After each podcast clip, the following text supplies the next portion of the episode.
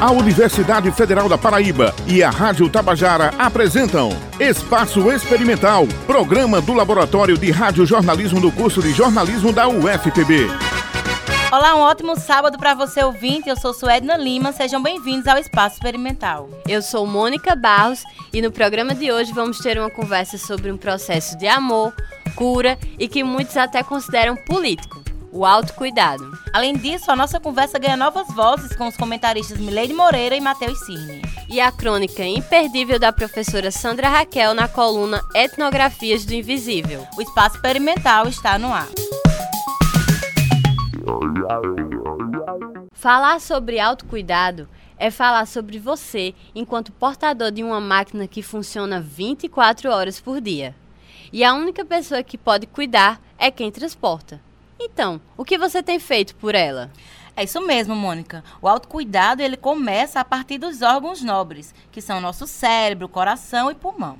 A parte do cérebro ela está relacionada aos fatores sentimentais, depressivos, ansiosos e bipolares, onde nos é permitido começar a entender os sinais do nosso corpo. Ações de autocuidado são práticas ou atividades que as pessoas realizam em benefício próprio com a finalidade de manter a saúde e a qualidade de vida. O projeto Cuidar se oferece a estudantes, professores e à comunidade em geral, de forma gratuita, os novos recursos terapêuticos incluídos na Política Nacional de Práticas Integrativas e Complementares do Sistema Único de Saúde. As atividades acontecem de segunda a sexta-feira na Capela Ecumênica do campus. Em todo o Brasil, a preocupação com saúde mental na universidade vem crescendo. O debate ganhou força depois que a divulgação sobre suicídios, transtornos transtornos mentais e ansiedade em grandes universidades do país ganharam os noticiários. A procura por auxílio psicológico e por suporte por parte dos estudantes aumentou. E na UFPB, muitos estudantes têm sido beneficiados com a sua caminhada. Antes de iniciar a nossa conversa, nós vamos saber o que são práticas integrativas com o nosso comentarista Matheus Cirne. Bom dia, gente. Então, Mônica, as práticas integrativas se apresentam como alternativa de se fazer e pensar a saúde da forma que é tratada hoje. Por meio delas, é possível promover o alto equilíbrio entre o corpo, a mente e o espírito, trazendo diversos benefícios, como autoestima, estabilidade emocional, melhoria da saúde e aumento da qualidade de vida. As terapias integrativas são muitas e talvez você aí de casa já deve ter feito alguma delas. Acupuntura, musicoterapia, meditação, yoga e homeopatia são alguns exemplos dessas terapias. Entrevista Aqui no estúdio, conversamos com a coordenadora do projeto Cuidar-se, Betânia Silva, para conhecer as possibilidades de autocuidado oferecidos aqui na UFPB. Bom dia, Betânia. Seja bem-vinda ao nosso programa. Bom dia. Betânia, para começar a nossa conversa, é, você pode falar para a gente como é que surgiu o Projeto Cuidar-se? O Projeto Cuidar-se vem da, de uma conversa de um terapeuta amigo meu, quando eu estava também terapeuta do equilíbrio do C, aqui no Bancários. E aí eu estava na extensão do programa Mais Saúde na Comunidade, que é coordenada pelo professor Dailton, que é da fisioterapia. E a gente já, já trazia a comunidade, a de um, a oriunda de outros municípios, para aprender as práticas integrativas e multiplicar no seu espaço. Só que chegou um momento que eu estava um pouco pressionada dentro do sistema né? E não dava mais para continuar no espaço onde a gente estava. Então, a ideia que Chico traz para mim era que eu implantasse a ideia das práticas integrativas dentro da UFPB, já que eu era terapeuta e estava dentro da extensão. Porém, a gente, ele vem comigo nessa, nessa ideia e ele tenta colocar no CCHLA, a gente tentou pelo menos uma vez por semana, mas não deu certo. Então, a ideia de, de, cuidar se inicia dentro da capela com a professora Rinalda, é, trabalhando com os fitoterápicos, com palestras e oficinas, mas a professora Rinalda também adoece. E a menina que estava à frente, porque nesse momento eu estava trabalhadora do Centro de Referência da Mulher, que eu também sou feminista, e aí educadora da casa, então nesse momento eu não estava disponível. Mas a menina também não deu continuidade, que estava dentro da extensão. Até porque não compreendia um pouco de como a coisa poderia seguir. A professora Rinalda se desloca um pouco para se cuidar, né, do, da sua saúde, e a gente fica sem ninguém nesse momento. Então o projeto ele da prática do cuidado, ele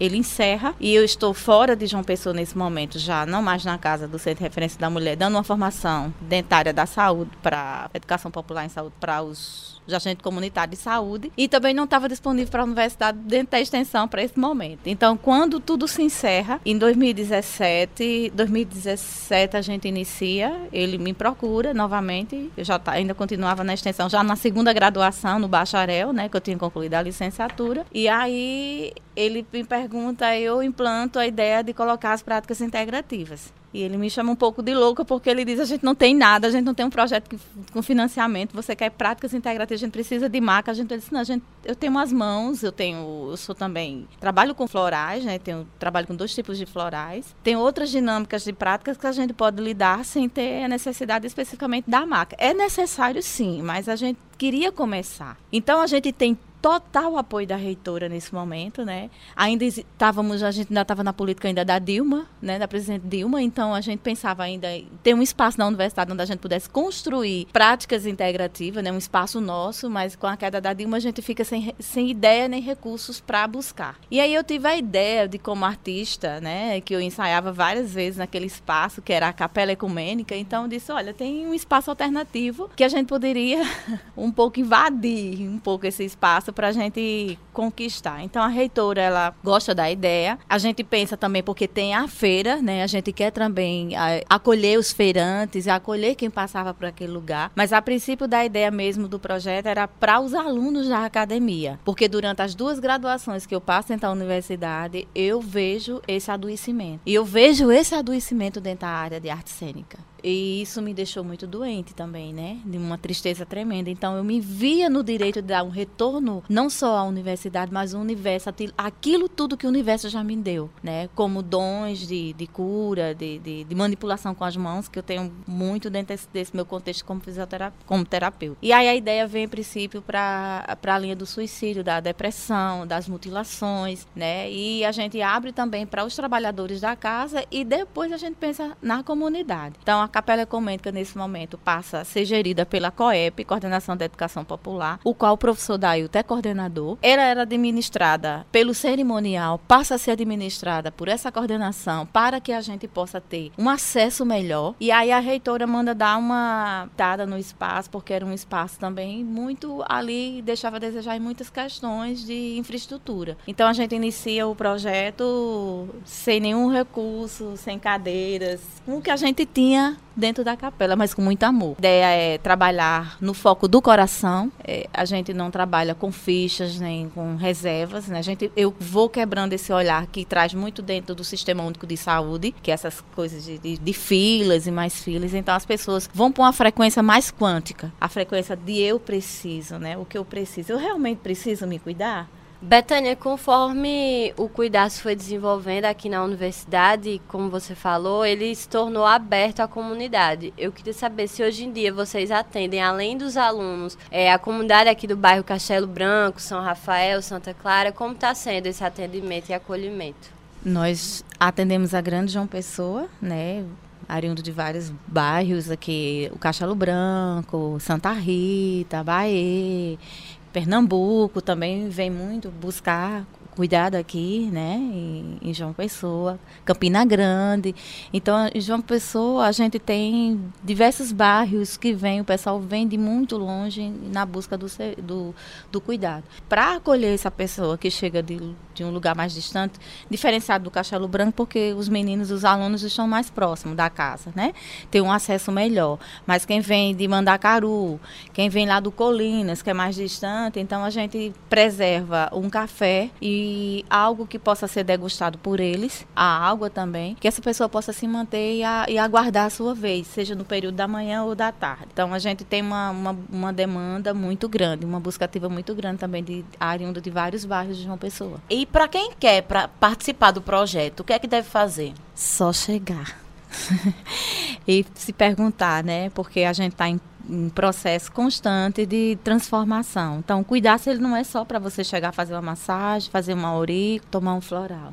O cuidar-se é o que é que dói dentro de mim, o que ainda me machuca por dentro, o que é que ainda me faz adoecer e que faz eu adoecer os espaços por onde eu passo. Esse adoecimento ele estende a toda a sociedade, né? Ele não estende só a mim, ele vai estender o meu espaço de trabalho, ele vai estender a minha família também. Então, o nosso processo dentro do projeto, o meu olhar dentro do projeto é mais para que esse ser humano ele se transforme o tempo todo. Ele busca essa transformação através do amor, porque nós somos apenas uma ferramenta de provocação nesse grande processo. Betânia, quais são as terapias que o Cuidar se oferece atualmente? Então, nós vamos estar iniciando para a semana que vem na segunda-feira, o Sagrado Masculino, que é um espaço que a gente não tinha. E como sacerdotisa do Sagrado, né, eu senti necessidade de vir com essa busca ativa desse da cura desse homem. Então é um espaço que a gente vai ter nas segundas-feiras, das 17h30 até as 7 horas da noite. Mas nós temos a auricoterapia, a reflexologia podal e facial. Nós temos a constelação familiar em grupos e a constelação familiar individual. Nós temos a, ayurvédica também, né?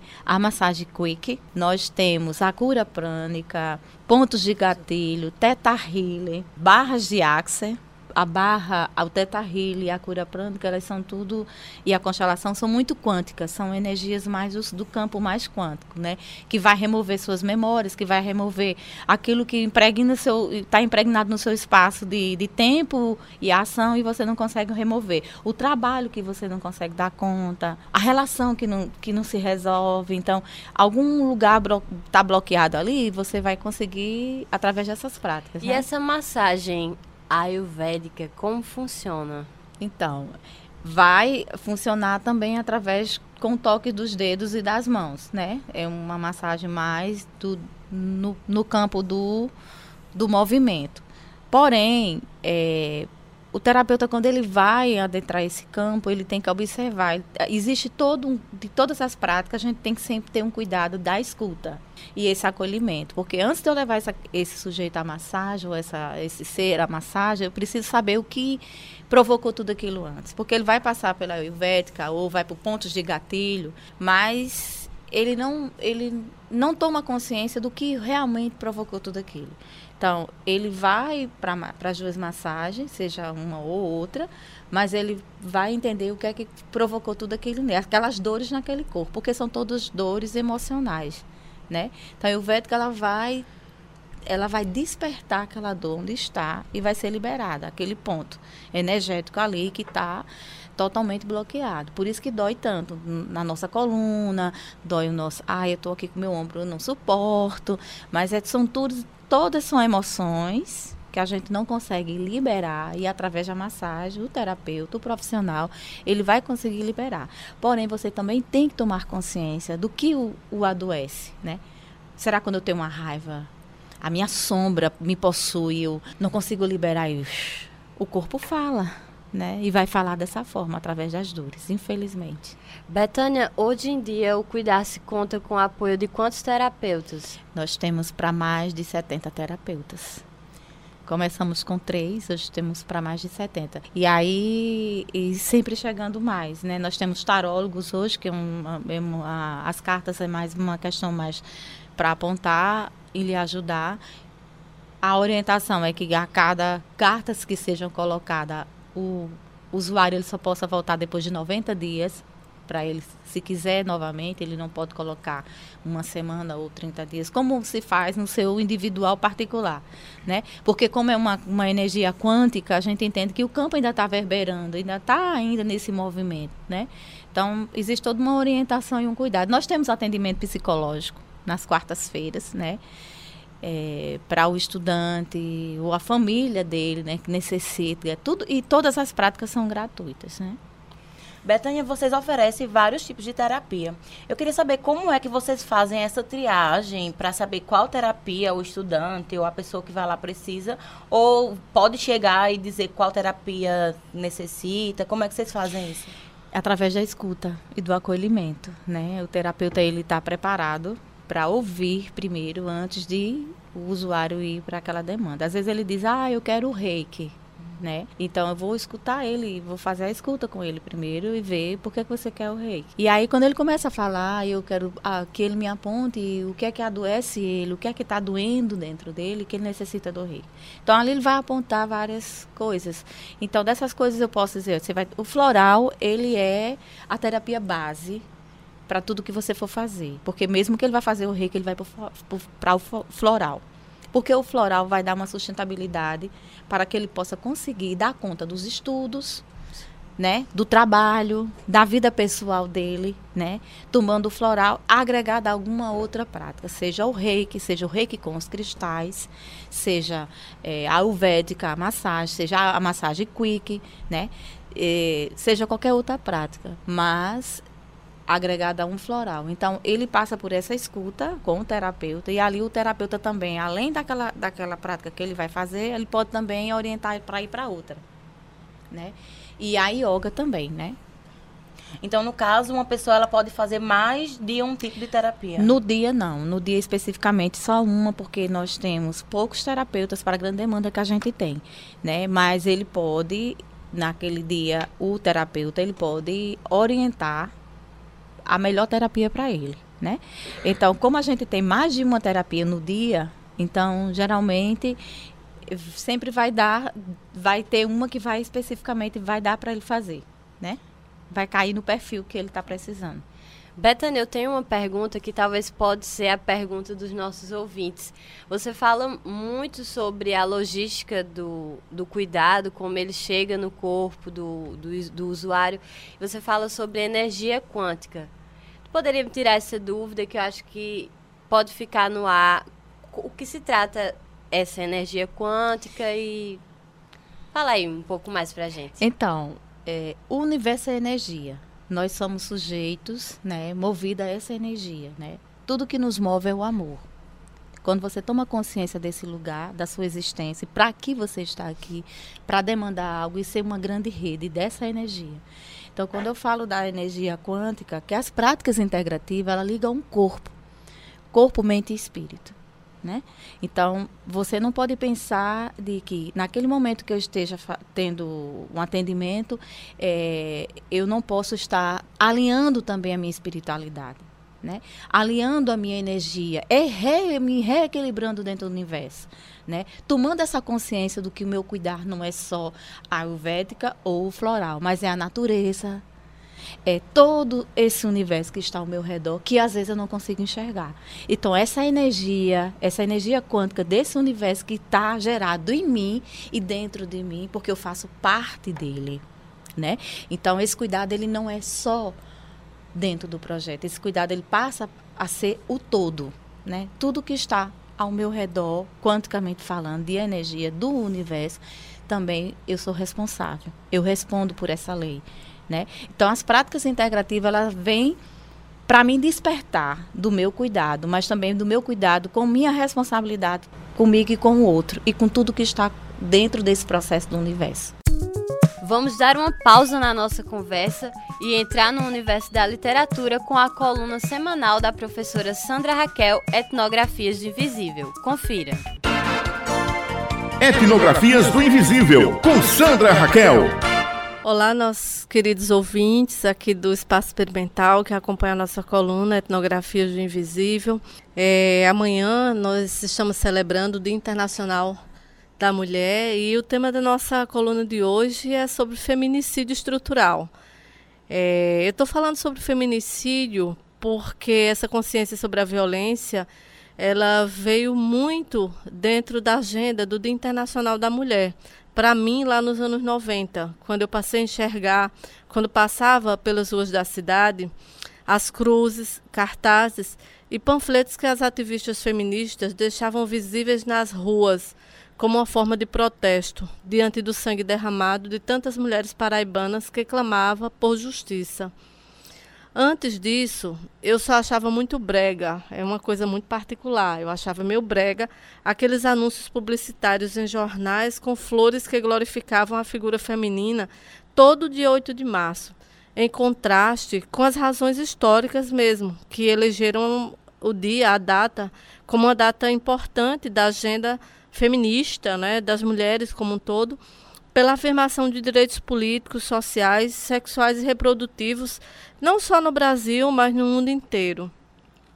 Com todo o respeito do mundo, eu peço que não me venham com flores no Dia Internacional da Mulher, porque no resto do ano, a vida das mulheres, ou de grande parte das mulheres, as que conseguem estar vivas, é marcada por muita violência, seja ela simbólica, física, psicológica, patrimonial. Ao ver as cruzes espalhadas pela lagoa, na Praça dos Três Poderes, e ao ler o nome de Violeta Formiga, ler o nome de outras mulheres como a Márcia Barbosa, a Cris, a Brígida, a Ariane Thaís e outras mulheres nos cartazes que reivindicavam justiça, eu fui me dando conta do padrão cultural de matar mulheres que permeava o tecido social onde eu vivia e do Brasil, de certo modo, avassalador é, essas ações de visibilidade conseguiram desconstruir o acontecimento das mortes de mulheres como uma tragédia familiar, apenas encerrada no ambiente da vida privada. Isso era a década de 90, quando eu fui tomando essa consciência. E nós estamos entrando na segunda década né, do século XXI.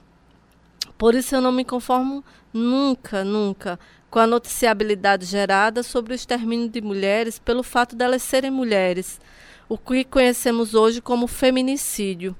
E acho violentas e injustas as ofensas contra mulheres feministas, porque são elas, em grande parte, que, diante das instituições e pessoas que assassinam mulheres, as que estão nas ruas não silenciando, não achando natural, acolhendo e sendo solidárias, apoiando as famílias que perdem suas mulheres.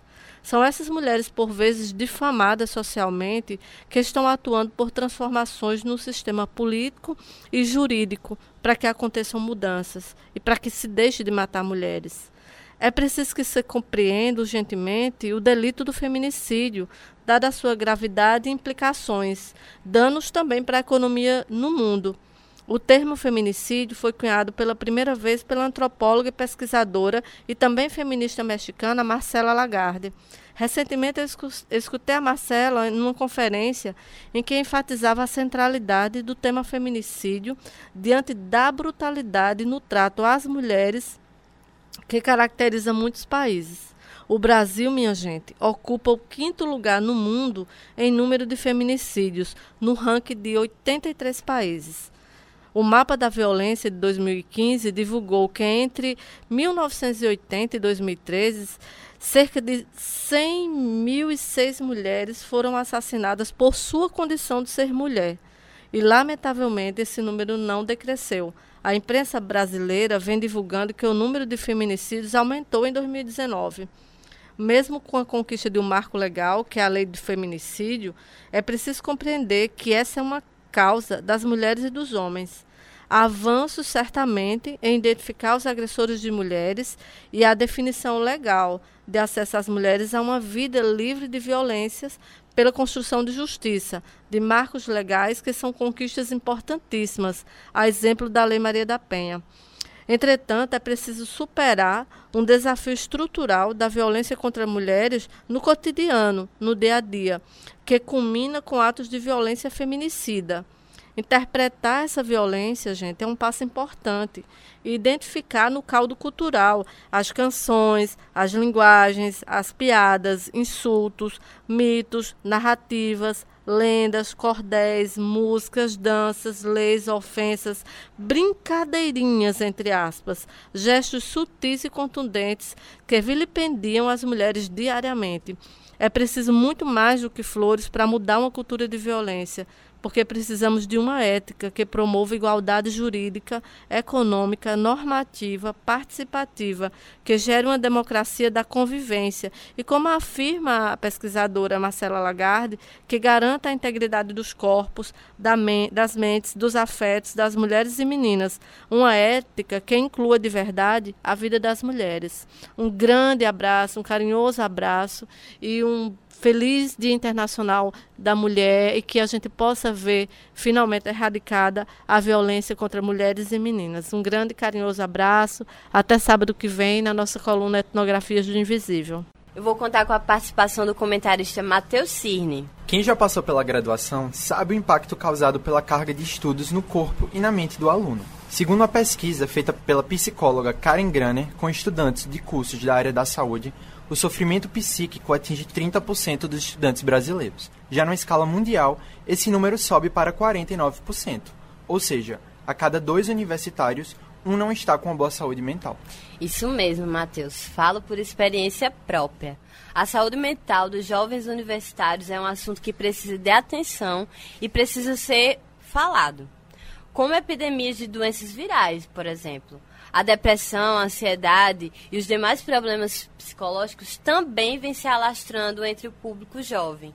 E em muitos casos, aqui dentro da universidade, nós encontramos nas nossas relações acadêmicas o principal motivo para nossas ansiedades, para nossas tristezas. É verdade. Transtornos mentais, como depressão, ansiedade, síndrome do pânico, é, acarretam o afastamento do jovem na sua vida social e acadêmica. Devido a essa necessidade, projetos como Cuidar-se funcionam na universidade para dar suporte a esses estudantes. E por isso que recebemos aqui a estudante de Relações Públicas, Vitória Gomes, que vai conversar com a gente sobre isso. Bom dia, Vitória. Bom dia, Vitória. Bom dia. Vitória, a gente está aqui falando agora sobre saúde mental, que tem tudo a ver também com autocuidado. Eu queria fazer uma pergunta para você para iniciar essa conversa sobre a sua vida acadêmica. Nesses seus três anos de curso, você teve que lidar com algum problema relacionado à saúde mental? Sim, com certeza. Até hoje, né? Inclusive, inicialmente já foi bem difícil, enfim, né? Por não ser da, da Paraíba, por vir de longe, tá aqui basicamente sozinha e muita demanda, né? Sempre preocupada com estar bem na universidade, me manter aqui, em trabalhar, enfim, muita coisa para uma pessoa é, sem preparo emocional mesmo, né? E aí até hoje, enfim, né? Tô nessa busca e acredito que é, ela é necessária para o resto da vida, né? Essa busca de se sentir tranquila e dar conta das demandas de uma forma saudável. Vitória, de quais terapias você participa e qual a, a importância dessa terapia assim para você? Eu já participei de algumas. A que eu tenho feito tratamento ultimamente é com auriculoterapia, que ela me ajuda com várias questões, tanto emocionais quanto físicas com dores que eu sinto. A yoga, que me acalma muito, assim, eu consigo fazer uma prática mais leve em casa, mas também trago para a universidade, no caso, né? Para o projeto Cuidar-se. É, consigo fazer ainda duas vezes por semana o floral, que é um tratamento que ele acaba sendo mais longo prazo, digamos assim, né? E que eu uso diariamente. Vitória, de que estado você é? Eu sou de São Paulo, capital. Essas questões que você vem enfrentando com relação à sua saúde mental, você já enfrentava antes de vir para Paraíba? Não, não enfrentava. Eu percebi essa mudança, né? Acho que por conta do processo de autoconhecimento mesmo. Eu cheguei aqui por precisar me virar sozinha, esse processo ele foi sendo mais intenso. Para isso eu precisei de um auxílio, né? Que é, enfim, as terapias elas te auxiliam a isso, a você se conhecer melhor sem cair nesse nesse problema da não sem cair, né, mas mas sabendo tatear melhor essa questão da ansiedade, sabendo lidar com esse processo. A partir desses atendimentos que você passou a ter, quais as mudanças que você considera assim na sua saúde mental? Eu acho que essa autocrítica mesmo, né? É, esse você conseguir parar e observar inteligência emocional, pronto, conseguir observar os sentimentos, entender o que você está sentindo, saber lidar com as coisas para não simplesmente mergulhar numa tristeza. É, agora vamos chamar para a nossa conversa a nossa participante que está com a gente desde o primeiro bloco, Betânia. Betânia, a Vitória falou sobre um processo de autoconhecimento, que eu acredito que o autocuidado e o autoconhecimento caminham juntos, né, nessa trajetória de vida da gente. Eu queria saber se, assim como a Vitória, existem pessoas que procuram o cuidar-se é a fim de encontrar uma mudança na sua vida, um autoconhecimento. Sim, e muitos vindo, né, de, de outros estados, como a Vitória falou, né, é bem isso, né, é uma demanda que chega, vem a demanda acadêmica, né, e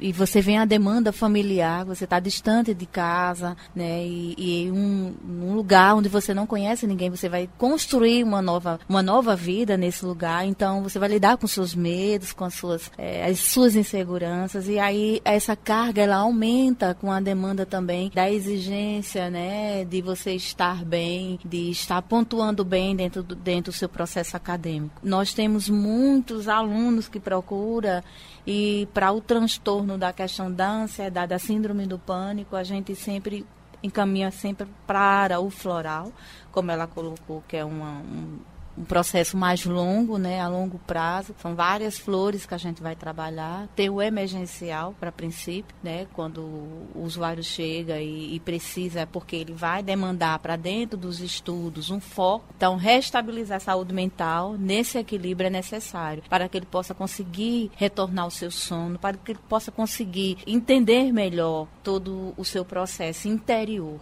né? Porque, como ela falou, ela precisa se conhecer, né?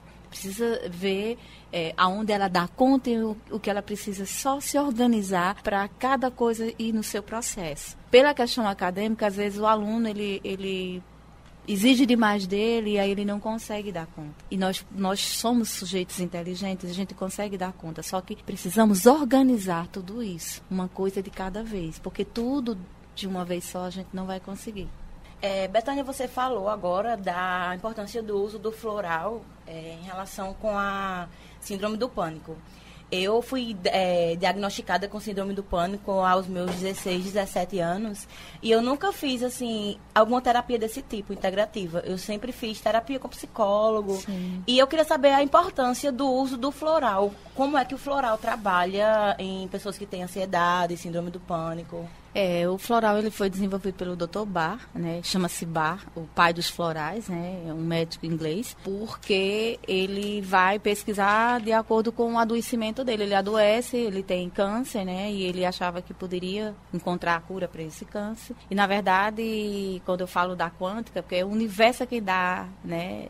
O Criador de todas as criaturas, Deus, é que vai dar esse presente para ele. Né? Ele foi a cobaia para que pudéssemos nós hoje estar desfrutando do floral. Né? Então, nessa pesquisa dele, né, quando ele se aposenta e vai buscar a cura para o câncer dele, né, ele vai encontrar essas flores. O floral é a base de flores, uma frequência muito dentro da espiritualidade, né, porque ele vai alinhar o seu adoecimento, mas também ele vai lhe conectar com o seu espiritual. Então, você vai encontrar aquela sensação de paz, você vai se reconectar a, ao seu campo né, emocional em equilíbrio. Então, cada flor ela vai trabalhar as emoções. A síndrome do pânico, a impaciência, nós temos a flores empátinis, que vai trabalhar especificamente a impaciência. E geralmente, flora, o emergencial, que é o rescue, né, que tem flores bem potentes, que vai, eu estou já surtando, então tomo, vou tomar as gotinhas, né, de quando a gente está com o usuário que ele está muito, tá muito adoecido, a gente encaminha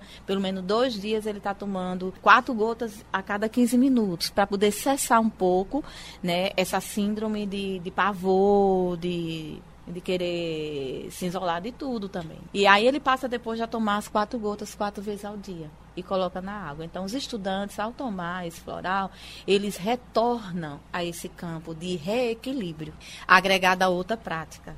Se ele é um menino ou uma menina muito ansioso, ele vai para uma yoga uma atividade, né, uma prática mais diária, uma vez por semana ou duas vezes por semana, para que ele possa equilibrar esse corpo e continuará com o floral, de acordo com as emoções que vai cessando, porque o floral ele vai trabalhar. Se eu falo demais, ele vai botar essa fala em equilíbrio. Se eu não falo, ele vai despertar em mim esta minha fala, vai me dar coragem, vai me dar confiança, vai me dar segurança, vai trabalhar tudo que está ali agregado em mim às vezes ainda ainda gerado no ventre da minha mãe, essas emoções que ainda eu não compreendo, que nem a minha mãe compreendia, mas também não tinha conhecimento disso. Então hoje o universo nos dá esse presente. Bar foi o escolhido. Então Bar hoje é uma referência no mundo nos florais. Né? Hoje a gente tem vários florais, né? Tem o São Germain, floral da Amazônia, eu também trabalho com o Flor Sol. O Flor Sol já trabalha só os chakras. Quando eu recebi meu diagnóstico de depressão,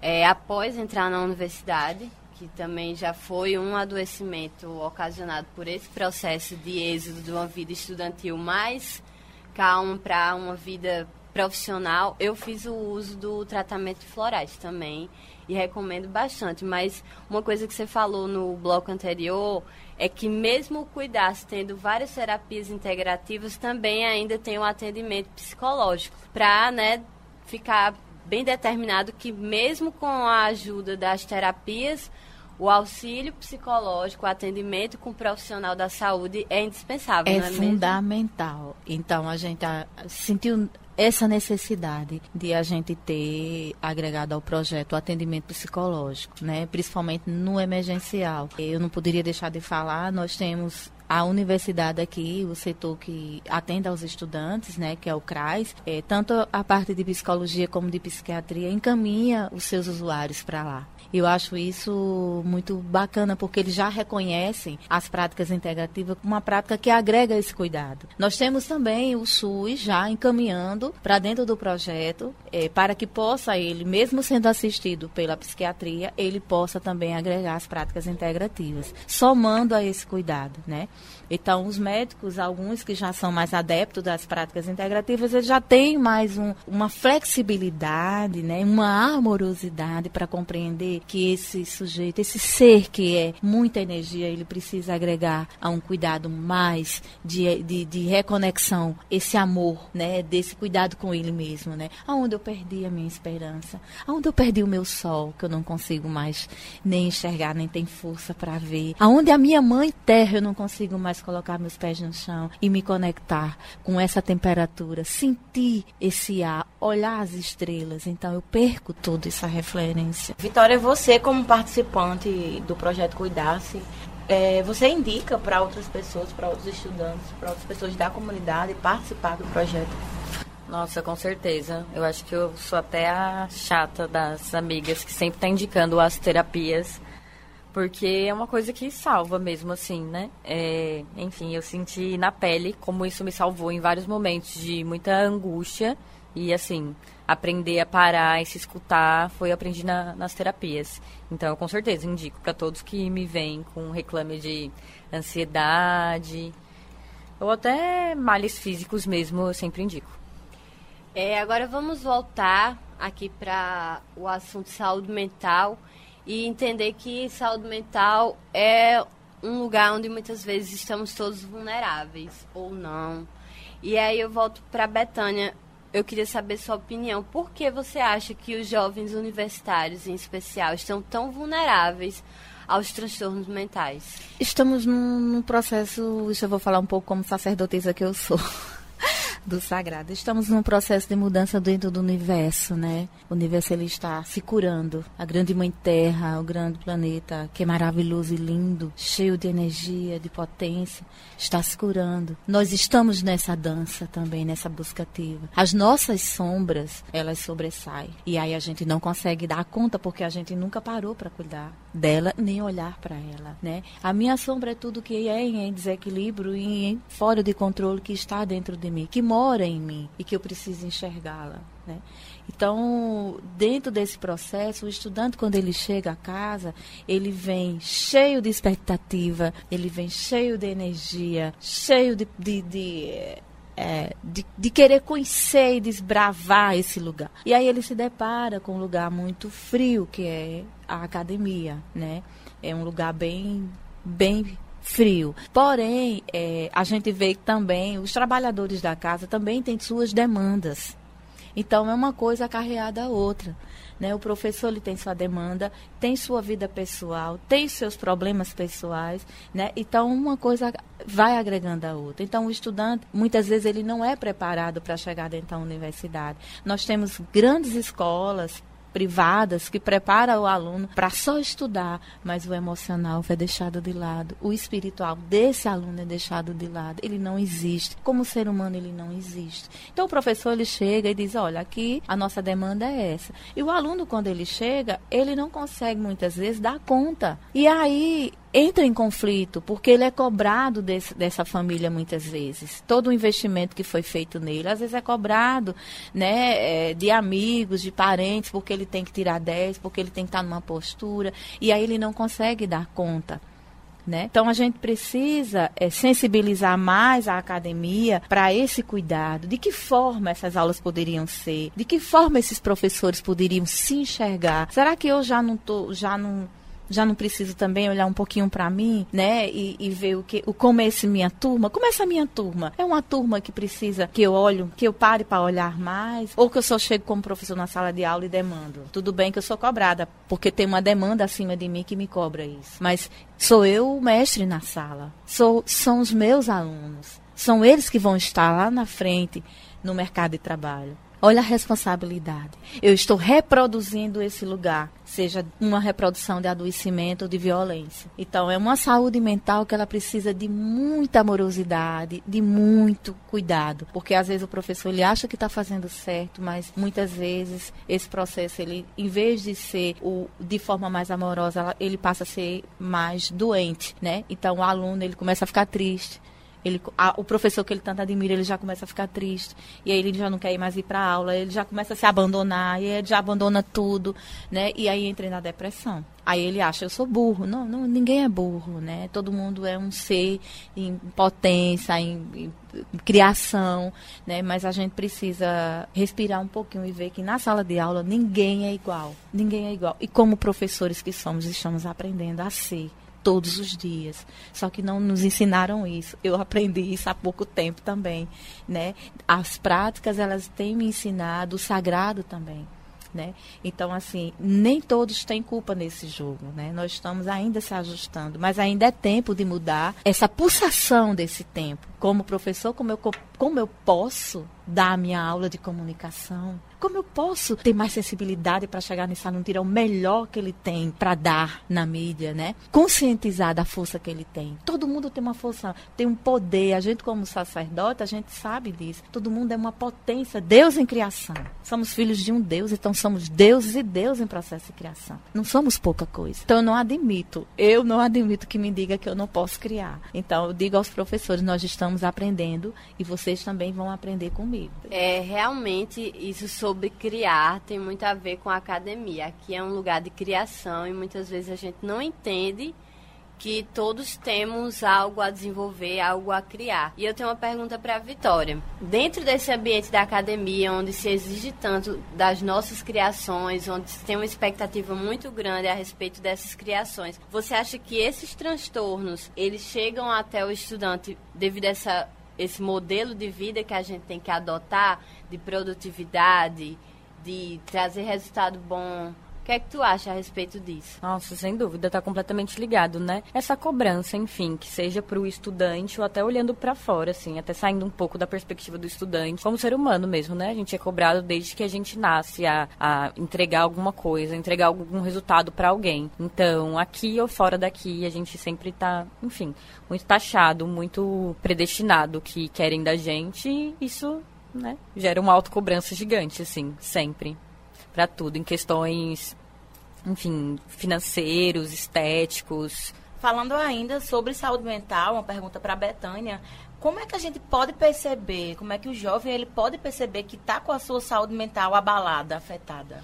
Uma das coisas que a gente tem recebido bastante dentro do projeto, né? Aquele usuário que ele não tem muito o perfil da, do depressivo, mas ele, ele se produz para sair de casa, ele se arruma, né? E ele chega em determinado local e se mata. Aí você diz, nossa, estava com fulano conversando agora, ele estava tão bem. A gente não consegue, nem como professor, como amigo, às vezes, entender ou observar, eu digo, né? É, porque esse usuário, é, esse ser humano, ele vai dar, ele vai dar realmente traços de que ele está doente, pelo olhar, pelo exagero na arrumação, pelo silêncio, às vezes, né? Pelas a desistência de vários processos dele, ele vai dar, vai dar uma dica de que ele não está bem. Então, uma das coisas que me assustou muito e que a gente prioriza se alguém entra em contato comigo pelo zap e diz, olha, estou levando uma pessoa que está em depressão, na linha do suicídio, já se mutilou muitas vezes, então eu cancelo tudo que eu tiver e vou fazer esse atendimento dentro do projeto. Porque a gente sabe que é questão de hora e segundo a vida desse, desse ser humano. Então a gente já recebeu muitos casos de usuários, alunos, né? E disse, olha, eu não sei se amanhã eu vou estar vivo. Eu já desisti de tudo. Então, esse é, o, esse é o processo mais que a gente consegue enxergar. O que a gente não consegue visualizar em sala de aula é aquele aluno que ele não demonstra. Ele não tem o perfil daquele menino que está em depressão ou daquela menina que está em depressão. Mas ele vai apontar por alguma frase, por algum deslocamento dele, alguma forma. O isolamento também é um perfil. Né? Então, a gente tem muito cuidado e de não dessa pessoa ela não não ficar sem um atendimento. Ela, a gente prioriza dentro do projeto essas pessoas que chegam, né, e que necessitam nesse momento ser cuidadas. Então, quando um aluno desse chega dentro do projeto, ele passa o dia dentro do projeto ele não vai embora no primeiro atendimento. Ele é agregado a ser cuidado, a gente se comunica mais para aquelas outras práticas mais específicas naquela demanda para que possa ser cuidado e que ele possa pelo menos sair com mais força vigor, vitalidade, né, com sua energia vital, para que ele possa voltar para o segundo atendimento, que é o segundo cuidado. Mas ele já sai com floral. Outra coisa que, se vocês me permitem falar, eu queria dizer que a gente, é, eu fiz o, a formação do Flossol Floral, ganhamos uma doação desse floral para ser doado para os estudantes que não têm condições de comprar. Então, o, o floral de bar, ele é pago, né? Você compra em algumas farmácias de manipulação, mas o Flossol foi uma forma porque eu ficava muito angustiada como coordenadora das práticas integrativas no projeto, porque como é que eu vou cuidar do estudante que não tem condições de comprar e dar continuidade nesse processo com o Flossol? Ou do trabalhador que está desempregado, mas que chega ao projeto querendo ser cuidado e precisa do floral, principalmente para trabalhar a questão da síndrome do pânico e o suicídio. Então, a gente tem o Flossol e quem toma floral geralmente nos dois frasquinhos, né, para a gente usar, né? A gente faz todo aquele processo de esterilização e aí ele vai levar o floral dele, que é o Flow-Sol, que vai trabalhar os chakras, né? A reconexão dele com o universo, onde ele vai ter o cuidado sem custo nenhum. Esse, isso eu não poderia deixar de falar, né? Porque eu acho importante. E agora a gente vai receber, para florear essa conversa, a nossa amiga e comentarista Milene Moreira, que está aqui para mostrar que a academia também é um lugar de superação. Bom dia, Milady.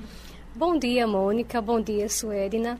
Então, aproveitando a oportunidade, né, que o, o, serviço com as terapias integrativas é possível não só aqui na academia, mas também em outros pontos da nossa capital. A população pode contar com o serviço com os centros de práticas integrativas e complementares em saúde e elas se localizam em três pontos da cidade. Uma é localizada no bairro dos Bancários, conhecida como Equilíbrio do Ser, no bairro do Valentina, o Canto da Harmonia, e no Parque Zoobotânico Arruda Câmara, os cinco elementos. Esses serviços são ofertados pela Secretaria Municipal de Saúde.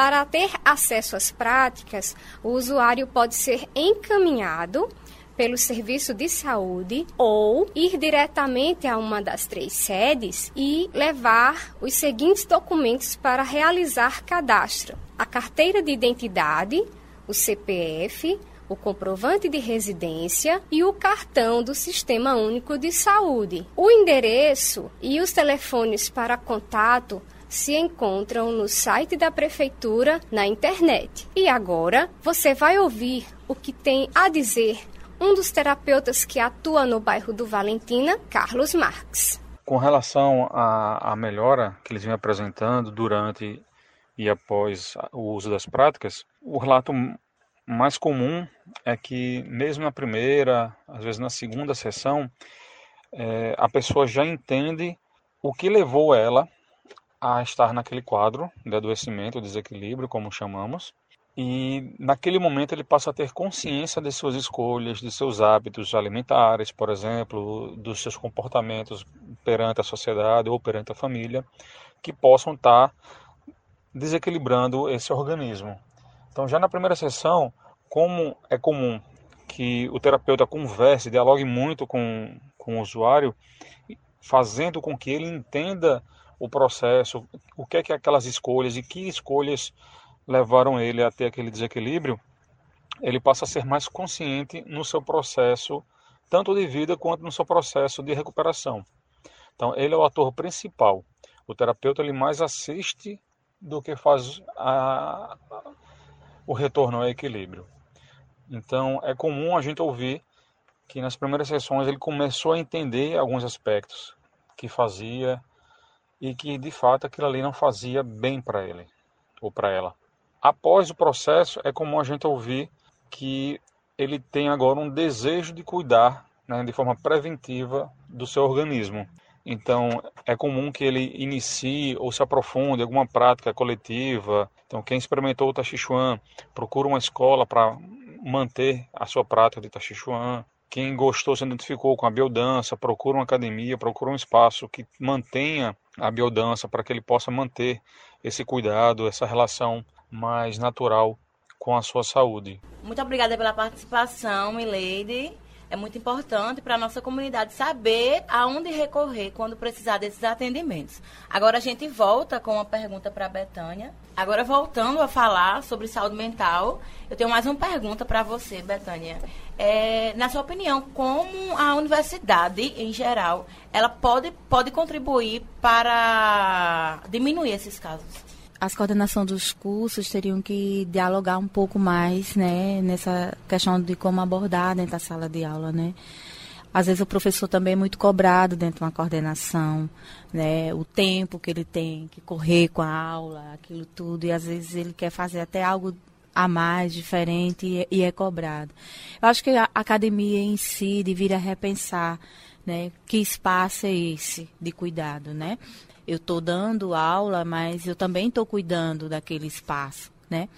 E aí eu acho que é um, um, espaço mais acolhedor. Eu acho que mesmo eu dando aula de matemática, como eu, eu, eu posso acolher mais esses meus alunos? Eu escuto muito dentro das práticas integrativas. Eu abandonei, mate, adorava matemática, mas eu não suportei. Era muito hostil o espaço, muito frio e, e eu me sentia sozinho. Então acho que o universo caminha para essa para esse processo de que nós temos que nos reinventar em sala de aula né, como professores e mestres, a gente tem que começar nessa escuta, como diz Paulo Freire, né, escutar, acolher, né, esse, esse novo ser que chega, né. É, nós temos seres humanos já com outra pulsação. Então, é, hoje em dia, o aluno ele não tem medo mais de questionar o professor. Né? Ele, ele tem autoridade, autonomia para questionar. Vive a educação popular, que nos dá autonomia para isso. Eu penso que nós, como mestres e, e sacerdotes dentro de uma sala de aula, a gente precisa ser mais sensível, ser mais acolhedor, mais amoroso. É diferente, professora, é, do professor que ele faz vista grossa, ou sei lá, o que ele. Não, o aluno. Não, eu estou falando, ele tem toda a autonomia na sala de aula, mas eu falo na forma de gerir essa aula. Como eu posso ser mais sensível para perceber que hoje Ana Cláudia não falou, que Ana Cláudia hoje está triste. E às vezes a Ana Cláudia está com problema familiar, com problema financeiro. Às vezes a Ana Cláudia não tem comida em casa, a energia foi cortada. Mas eu vou resolver como professor, mas a forma como eu posso abordar em sala de aula, como eu posso escutar, isso faz uma grande diferença. Digamos assim, a UFPB, ela sai na frente nesse, nesse lugar de, de, de acolher as práticas integrativas e ver a importância que ela é dentro desse espaço não só para cuidar dos alunos, mas para cuidar dos professores, dos, dos, é, dos trabalhadores que estão inseridos no apoio, que a gente acolhe todo mundo, né? Não há uma, uma categoria, mas toda categoria ali é acolhida, né? E que a gente sempre vem numa luta para que as pessoas se sensibilizem e vá buscar esse cuidado. É gratuito, né? São práticas caras lá fora.